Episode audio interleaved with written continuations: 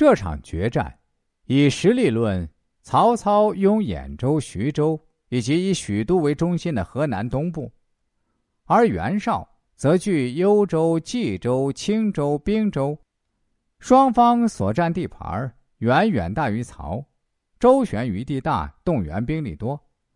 而曹的身后则很不太平，南有刘表，东有孙策，其间还有张绣的凉州军。都会抽冷子出手，让他处于腹背夹击的狼狈中。再说，还有一个刘备，不能不加以防范。所以，曹操的周边环境远不如袁绍那样稳定。曹操当时是处在一个四战之地，四边都是虎视眈眈的敌人。什么是四战之地呢？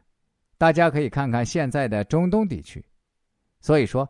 这一仗是非打不可的。第一，强吃弱，大吃小，这是动手的前提。第二，即使曹不想打，袁也要打。第三，曹挟天子以令诸侯，袁绍最为不爽。而与他抱同样心情者，如中原的士族阶层，如天子身边的保皇党，都寄托希望于袁绍，打赢这一仗。他们也能翻身，因此，曹操必须应战。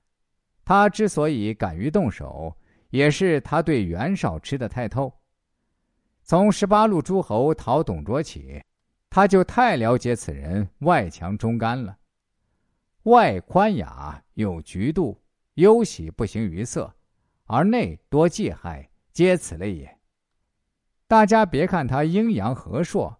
然皆外宽内忌，好谋无绝，有才而不能用，文善而不能纳。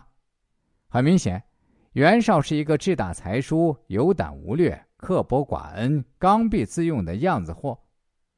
看起来挺唬人的，但实际上也只不过是一个纸老虎而已。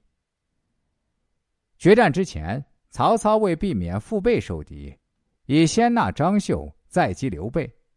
一方面选择易守难攻的官渡与袁绍会战，一方面声东击西，与白马击斩袁将颜良，挫其锐气。然而，双方对垒官渡相持数月，打消耗战，那是实力，更是意志的血拼。期间，曹操因兵疲粮缺，一度欲回守许昌。他的首席谋士荀彧。给曹操写了封信，信里是这样说的：“今军食虽少，未若楚汉在荥阳城高间也。是时刘项莫肯先退，先退者势屈也。公以十分居一之众，画地而守之，扼其喉而不得进，已半年矣。情见事节，必将有变。此用其之时，不可失也。”所以，近代历史学家吕思勉评价这次官渡之战的时候说：“淳于琼等既破，张合复降。”据《三国志》的记载说，袁绍的兵就此大溃，这大约因袁绍的兵驻扎日久，锐气已挫，军心又不甚安宁，遂至一败而不可收。